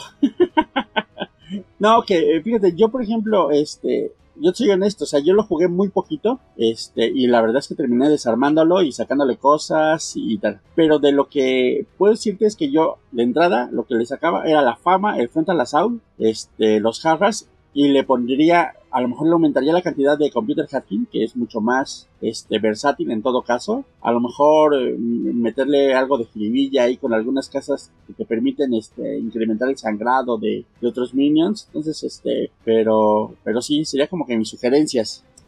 De hecho, ahorita que lo menciona este, cuando Orlet compró su mazo de Nefantos, justamente le quitamos esas cosas, le pusimos más Computer Hacking. No recuerdo qué otra cosa le sugerimos que le pusiera su mazo, pero creo que funcionó mejor en el afán de que fuera más frontal, ¿no? Que fuera más así bleed. Le metimos un perfeccionista. Fíjate que una, una, carta que se me hace bien interesante que, y me hubiera gustado, de hecho, por temas igual de reimpresión que viniera, eh, es esta carta que tú juegas con tus, con tus chiquillos, Carlos, el Everash. Ah, claro. Es una carta bien interesante, incluso hasta si me presionas un poquito más que el conditioning para que, para que viniera en este mazo, ¿no? Esta cuestión de, o sea, hablando de la estrategia de Bleed al final, ¿no? Que es claro. un modificador que ya te permite que tus nefandos con todo y computer hacking así empiecen a sangrar de tres, se siente mucho más potente y, y que se sienta el dolor en el pool del que está delante. Claro, y si no mal recuerdo, creo que esa carta no es limitada, ¿eh? O sea, no viene no, no, no, Esa, carta justamente es, eh, como dice, o sea, no, cuenta para el límite y, lo puedes jugar incluso después del conditioning con, con alguno de los de los de Dominate. Exactamente, o sea, te sirve también para los vampiros, ¿no? O sea, después de que avientas tu conditioning, entonces ya un bulicito de más. Sí, totalmente. Fíjate que en algún momento yo me estaba buscando formas igual de, de, jugar este mazo, porque la verdad es que cuando yo empecé a jugar fue uno de los mazos que más me, o sea, lo vi en la mesa y se, y se veía muy interesante, me emocionaba mucho, pero, pero en el momento que yo lo agarré, como que no, o sea, no, no me hallé con el mazo, no era muy mi estilo y, y lo dejé por ahí botado y de vez en cuando pasaba así a, o sea, como ahí ya en los constructores, en el AMAN, en el BDB, ahí ideas para ver si en algún momento lo volví a agarrar. Y una cosa que me planteé en algún momento era jugarla con, con vampiros chiquitos que tuvieran presen superior. Eh, o sea, Antonio y luego buscar a vampiros de presen superior en ese grupo, que además en el grupo 4 hay, hay bastantes. Y se me hace interesante porque igual dar la posibilidad de en algún momento jugar algo como un Dream World me parecía, me parecía brutal, ¿no? Pero la verdad es que yo creo que, o sea, no sé qué tan viable se hace, porque empiezas a cambiar, o sea, empiezas a jugar con otras disciplinas, ya no tienes esta consistencia de pronto de que metas un poquito de Auspex, de que metas el Dominate, de que metas la taumaturgia, o sea, renunciar a todo eso simplemente por una carta y, y, eso al final no me gustó mucho, pero, pero bueno, ahí la, la opción la dejo un poco, ¿no? Y la otra que me emocionó ahora que llegó el Fall of London era cambiar esta cuestión del cóctel Molotov por eh, las jeringas. Sí, justo. Ah, malvado, Jugar nefando a, a, te pico con la jeringa y te arranco los dientes, esa es una cosa que sí me emociona y que a lo mejor en algún momento termino armándolo pero sí es cierto que te desgasta más en términos de módulo de combate. Claro, claro, claro, claro. De hecho, yo le puse ya las jeringas a los míos para probarlas así. Digo, se los digo de una vez. Porque dije, ah, pues se pueden ir en este y es un mazo que ya tengo armado. Entonces nada más quería ver qué tan poderosas eran las jeringas. Y en lugar de meter el molotov, le pongo los conceal weapon y las jeringas, ¿no? Entonces vamos a ver qué tal jala. Pero de por sí es una cosa de locos, ¿no? Porque el strike por mí es tres daños, entonces si se van de lejos, pues ahí les pegas con el strike que traes acá. Entonces yo creo que es una carta que le puede ir bastante bien, ¿no? Y como bien mencionas, este, este mazo es muy aunque son los nefantos, van a ser blitz, pero puedes personalizarlo para que se acople a ti, ¿no? Porque ya hemos visto módulos que lo hacen con, con anarcas, que ahí hacen Antonio Anarca y ponen Ana Ribol, entonces ya estás metiendo daños, ¿no? Entonces ya van los nefantos, o sea, meterle un poquito más de combate, ¿eh? Están los mix de, de, este, que los con gárgolas, con legionarios, con tube dogs, o sea, hay Claro, claro, claro. Porque estamos hablando y no hemos hablado del, del nefando en sí, ¿no? Pero el nefando en sí puede quemar vampiros en torpor que también si tú lo llevas por ese rumbo, porque Antonio tiene potencia y tiene fortitud. Entonces ahí si le buscas compañeros igual, ah, sí, me agarras, ah, Immortal Grad, Side Post, golpe con Ron House, Disarm, y va los nefantos, voy y te quemo. Entonces también puede ser también algo tirado para allá, a lo mejor consecuencia de, ¿no? O sea, tu bleed, pero llevas ese, ese tipo de cartas para que los, digo, digo, los nefantos hagan lo suyo, ¿no? obviamente van a seguir blideando y van a seguir haciendo esas cosas, pero ya son más de temer, ¿no? O sea, si no, o sea, ven este Antonio y me hace potencia y todo, entonces ya no está tan débil como yo pensaba, ¿no? Ahí ya puedes prescindir un poco del, del Secure Jefe ni forzar así venme a buscar, ¿no? Pero si me buscas, mis legionarios, aparte de que te van a ir a blidear, pues te van a ir a quemar al vampiro que, que no pudo solventar, porque el Fortitude es una maravilla, ¿no? Y eso estoy, y hablo de otra cosa que puedes cambiarle, ¿no? Si tu módulo ya o tu metajuego es más violento, puedes prevenir con Fortitude, no tienes que irte al Rego Motus, ¿no? Que el Fortitude es todavía más eficiente que, el, que la taumaturgia para prevenir. Sí, sí, sí, porque ya no te bloqueas, o sea, no es de cuatro daños y solo de strike, es me prevengo todo, ¿no? Por ejemplo. Exactamente. Eso también puede ser muy bueno, ¿no? Dependiendo también del entorno. Si es muy violento, dices, no manches, o sea, pues para qué mejor me voy a, a un poquito más de seguridad y meterle ahí una que otra cosita que te puede ayudar. Fíjate que la, otra que yo estaba pensando y que yo creo que aquí sí encaja mucho más que en el de, que en el de Pala Grande es jugar con eventos. O sea, al final la verdad es que las cartas que vienen aquí de disciplina, pues muy fácilmente lo puedes cambiar por, por otras cosas, ¿no? O sea, a lo mejor la única que no sacas es el Mirror Walk y todo lo demás, eh, o sea, sacas el Auspex, sacas lo de taumaturgia que lleva y te lo llevas a puro a puras cartas genéricas y empiezas a jugar con eventos, estos que te joden por estar jugando disciplinas a superior, porque además a lo mejor pagas el mirror walk, pero el, el, conditioning y el deflection no te va a doler más porque todo lo vas a jugar a básico, no cosas por el estilo. Claro. que tú estés alterando a toda la mesa y la dejas muy lenta y muy torpe a todos los demás jugadores mientras tus nefandos se van riendo de todos, también suena a una cosa bien interesante. Sí, un módulo muy interesante haciéndolo así, ¿no? te permite muchas cosas jugar con aliados, y eso es una de ellas, ¿no? Es muy Dices, versátil. bueno, si nada más voy. Ajá, si nada más voy a usar los aliados y no van a usar disciplinas, pues empiezo a perjudicar a la mesa para que ellos gasten Exacto. más en sus ah, disciplinas o que les complique ciertas cosas. Entonces sí, sí, se me hace algo muy, muy malvado, pero sí puede ser muy eficiente. Está la, la versión armada con este rifles también. ¿Con qué, perdón? Ya no te escuché. Que la versión con snipers, con rifles. Ah, claro, claro, claro. O incluso a lo mejor encontrar ahí el espacio correcto para hacerlo con... Y sé que esto solamente le va a gustar a Oscar, a quien le mandamos un saludo, pero hacerlo con imbuidos. No, no las. No, pero sí, ¿eh? O sea, de- es más, que estoy casi seguro. o sea, no, no me hagan mucho caso porque Sí, sí hay, sí hay un más así. ya estamos grabando muy de noche, pero sí, ¿verdad? O sea, estoy casi seguro que en algún momento vi por ahí una versión ganadora de torneo de, de nefandos con imbuidos. Debe fuerte. creo que sí. Estoy casi seguro. y- No, debe ser horrible vivir eso. Sí, o sea, debe- es una tortura para absolutamente todo el mundo, pero, pero sí. Y mira, de hecho, la acabo de encontrar. Saludos a Oscar. Sí, un saludo. Saludos, saludos a Oscar y su, y su club de gente muy enferma que le gusta hacer esta clase de cosas. Oye, y también seguro, digo, esto está a lo mejor igual de enfermo, pero imbuidos y, digo, imbuidos, nefandos y legionarios esmeralda, ¿no? Fíjate que e- esa es una cosa más complicada porque. Porque como, como casi todo lo haces con Antonio Derlet, traer a los, a los legionarios, como que no lo puedes hacer de otra manera que no sea metiéndole este modo o este módulo muy raro de, de Tube Dogs y, y que ellos aprendan Temporis y que se traigan otras cosas, ¿no? Mm, ya, claro. Porque, porque Antonio Derlet no le puedes cambiar el clan porque entonces ya no puede jugar los nefandos. No, pero Exacto. si puedes hacer esto. Puedes traerte el que te da Temporis eh, con un magia del herrero, te lo pones y, Ah, una vez contra- y traes uno y trayendo uno, pues ya vienen los demás por añadidura, ¿no? O claro, sea, no, bueno, o sea, se me olvida que aquí también la gente es muy enferma en Masterface, pero sí, es verdad, es verdad. Magia del herrero en, en amuleto de percepción temporal y, y haces tu, show. exactamente. Sí, sí, sí. El, el módulo suena muy concreto, pero a lo mejor el cómo necesitas tenerlo todo ahí como en la mano y eso, pero de que suena malvado, que pase, suena malvadísimo. Es que, ¿sabes qué? Ya, ya ahora que lo están mencionando, no suena tan descabellado. Porque además de que puedes hacer magia del herrero, con, con taumaturgia tienes acceso a, a las demás disciplinas como de manera muy sencilla. Porque tienes Claro. al demonio este que, el retainer que te da disciplina. Y el pacto y infernal. siendo Tremer antitribu tienes el pacto. Justamente iba a mencionar el pacto que te dije.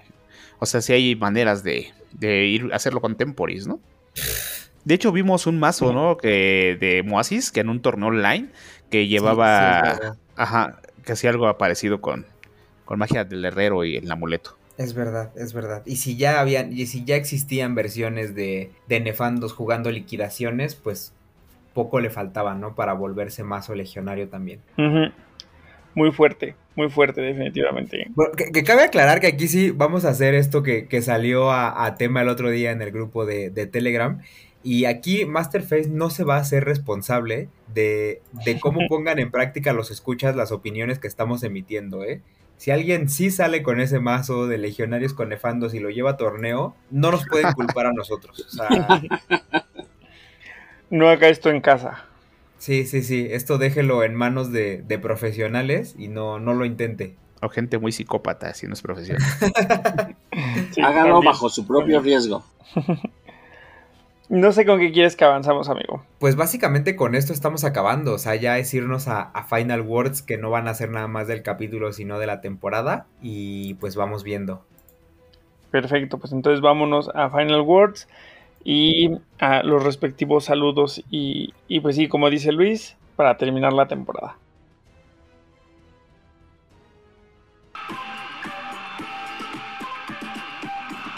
Todas las voces de la cultura friki están en las voces del Onder.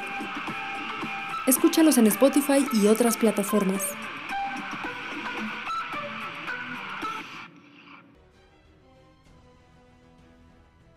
Amigos, se acaba una temporada más de Masterface, qué gusto y pues la verdad, qué, qué, qué buen trabajo, ¿no? La verdad me siento muy contento con todo lo que ha pasado este año. Así que definitivamente quiero oír sus, sus impresiones, no solamente del tema de los nefandos del día de hoy, sino justo las palabras con las que quieran cerrar la temporada. Y no sé, también porque creo que aquí también caben los, los, o sea, sé que todavía es muy pronto y me voy a sentir como Liverpool o Walmart que tiene árboles de Navidad en, desde septiembre, pero pues también aquí caben a lo mejor los buenos deseos para las épocas decembrinas, así que Lalo, ¿con qué, con qué quieres cerrar este, este capítulo y esa temporada? Pues mira, en cuanto al mazo, yo creo que ya dijimos mucho eh. Bueno, particularmente yo ya dije mucho como que mi opinión. Este, no es un mazo que me encante jugar no porque sea malo, o sea, sino como que a mí no se me da, pero pues aquí hay un, hay un mundo y he visto mucha gente que este que se acomoda mucho con ellos y pues bravo por ellos, qué chido y disfrútenlo mucho.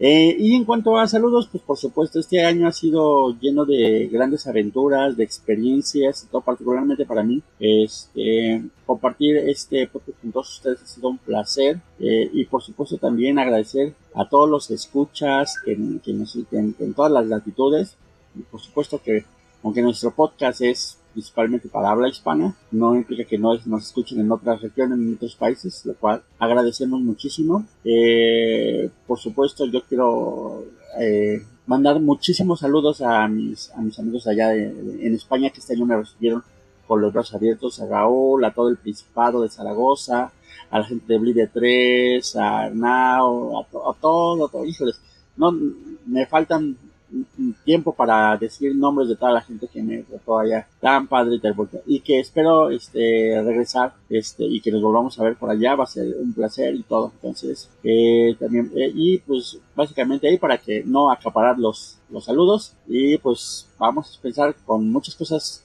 nuevas el próximo año. Echarle muchas ganas.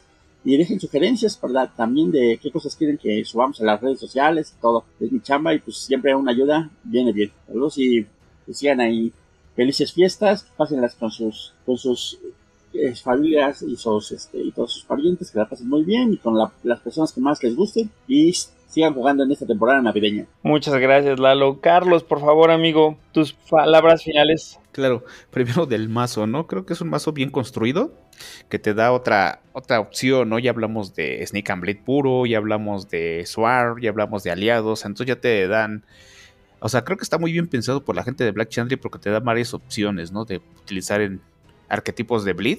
Y bueno, eh, también lo puedes personalizar, aunque sabemos que son nefandos, pero puedes llevarlo, como bien decías, igual un poco de combate, bleed 100% y más rápido con los leverage, meterle un poquito más de conditioning, ¿no?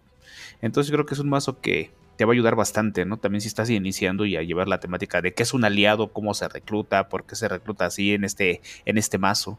Entonces también te va, te va a servir bastante bien si estás iniciando y bueno, ya los que ya saben, pues hacen cada locura, que bueno, ahí podemos ver en las listas de mazos que, qué tantas opciones hay, ¿no? Como ahorita con, con legionarios, pues ya es una locura total, ¿no?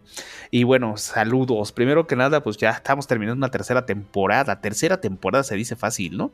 Pero bueno, si, lo traduces en años, pues estamos terminando un año más y empezamos con la cuarta temporada que estamos muy motivados a, a, que ya inicie el año. Obviamente también necesitamos este descanso porque estar editando constantemente, pues no es que no nos agrade, pero ahora la vida nos ha agobiado bastante. Entonces, pues siempre nos damos la oportunidad de hacer la edición, pero siempre es un poquito más pesado que otro, siempre con el mismo gusto.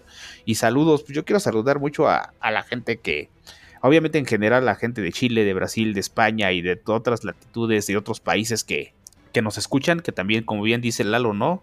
Díganos de qué país nos están escuchando también de habla hispana o si son gente que está en Estados Unidos y nos escucha también de habla hispana, pues ahí mándenos mensajito, ¿no? También para mandarles un saludo. Pero mucha a la gente que está conviviendo con nosotros, que ahí en el grupo que estamos hablando de Telegram, que luego hablamos de todo, ¿eh? No solamente de Betes, ¿no? También hablamos de, de muchísimas cosas más. A Daniel Badwinder, que es una persona que también nos ha seguido desde hace mucho tiempo. A Oscar, indudablemente.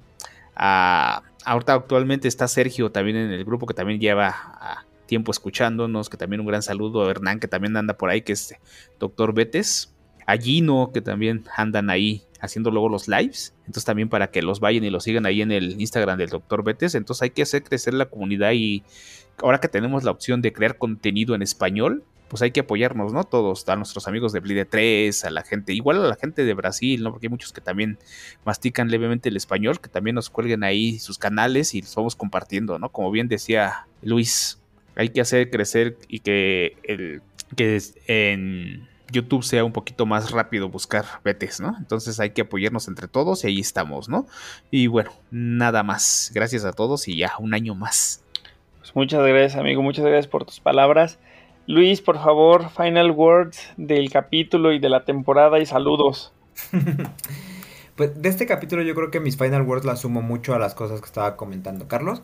Me gusta mucho la idea de, de un mazo que, como bien decíamos, se mete, o sea, se siente muy desangrado y tiene mucha esta posibilidad de eh, invadir la mesa muy fuertemente y meter una presión muy dura sobre el pool de quien está delante, pero al mismo tiempo un aliado tan flexible como este, tan resiliente como es el Nefando, te invita pues a que uno pueda meterle mucha creatividad y, jugar un poco a estrategias más laterales como pueden ser el combate y como pueden ser estar bloqueando y que eso se sienta digamos como el primer paso de, eh, de estar jugándole al toolbox y dejar el mazo, dejar estos mazos que son solamente enfocados a una cosa, pero eh, con una construcción que salida de la caja te lleva como muy de la mano para, para ir acompañándote en esa, pues en esa aventura, digamos, al, al, al del Toolbox.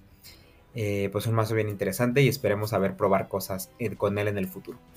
Sobre la temporada, la verdad es que, pues sí, totalmente como dicen, ya nos surgía un poquito este descanso. En este momento además estamos grabando ya pasadita la medianoche y es algo que honestamente yo creo que ni yo ni nadie de aquí queremos seguir haciendo. Entonces pues para, para organizarnos, para planear las cosas, también darnos un poquito la tarea de reescuchar todos estos capítulos que sacamos después del capítulo 100 porque pues como lo mencionamos varias veces era aventarnos a algo que pues no habíamos hecho después de 100 capítulos, a traer un contenido ligeramente distinto y pues en, el volvernos a escuchar y ver cómo salieron los capítulos, pues aprenderemos mucho de, nuestra propia experiencia y viendo cómo podemos entregar mejor contenido para todos en lo, en lo que se viene. Eh, me sumo mucho a los, a los saludos que estaba dando Carlos, a la comunidad de acá de México además, eh, le mando muchos saludos, pero no con esta temática de despedida, porque pues yo espero que en las en estas festividades y ahora que empezamos temporada de vacaciones, pues podamos seguir juntándonos a, jugar, como dice Lalo, porque pues más allá de, no solamente somos compañeros de juego, sino ya amigos entre muchos de nosotros.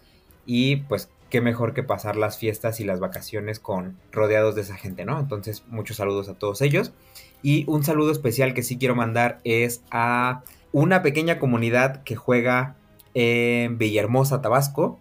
Que eh, un gran saludo a Gonzalo, que fue el primero que nos contactó acá en Betes México, que le interesó el juego, que nos pidió producto y que ya ahora nos cuenta cómo pasó de, armar los preconstruidos y de dejarlos bien pulidos a pedir sus criptas de la AAA y armarle mazos a los Bruy Antitribu y a la cripta de Yaco.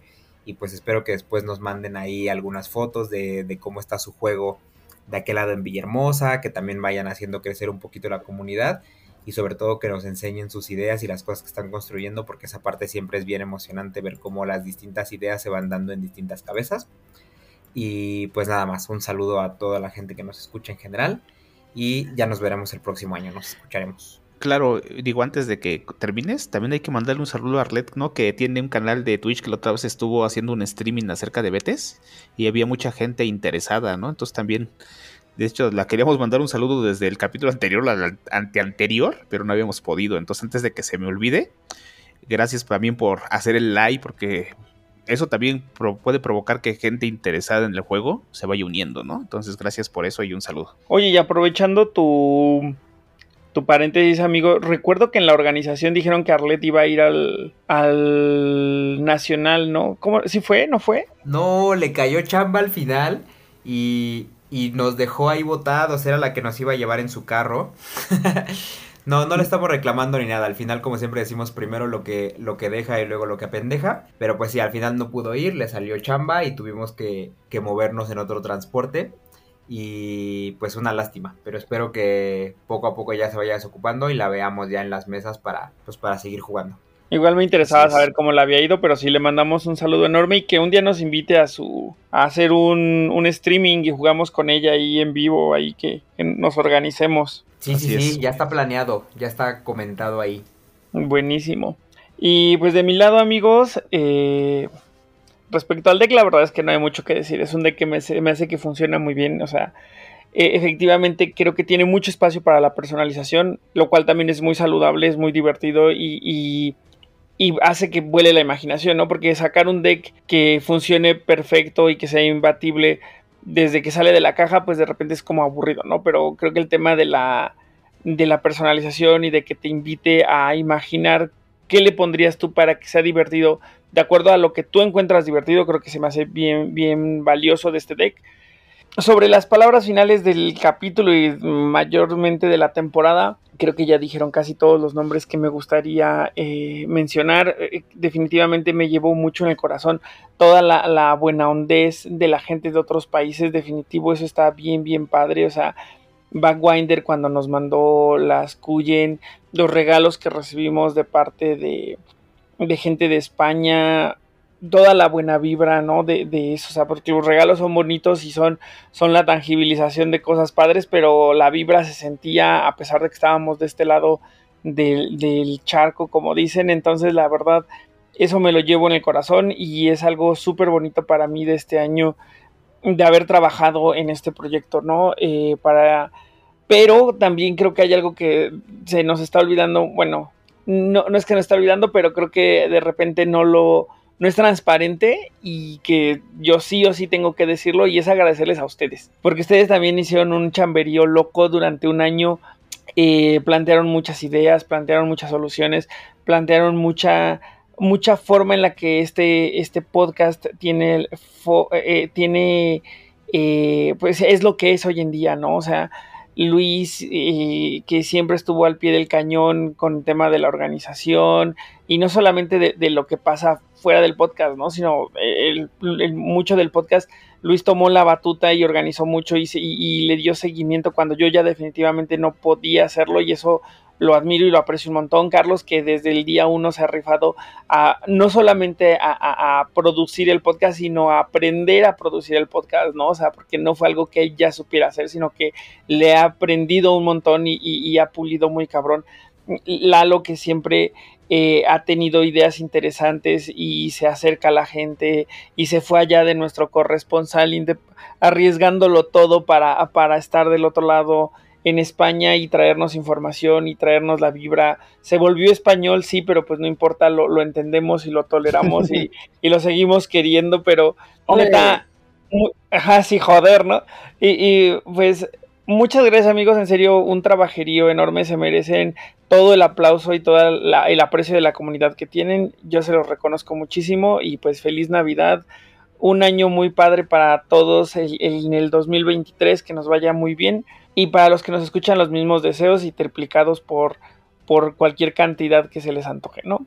Eh, yo soy Oliver de la Parra, esto es Masterface, eh, el fin de la temporada número 3, nos vemos en el 2023 y recuerden que si a ustedes les gusta Vampire The Eternal Struggle o Vampire The Masquerade o The Requiem o cualquier otro formato en el que se pueda disfrutar de esta propiedad intelectual de vampiro, por favor, compártanlo. Gracias por escuchar Masterface. Encuéntranos en Facebook, Instagram y YouTube como Betes México. Cortinillas y menciones Pami West. Datos de contacto en la descripción.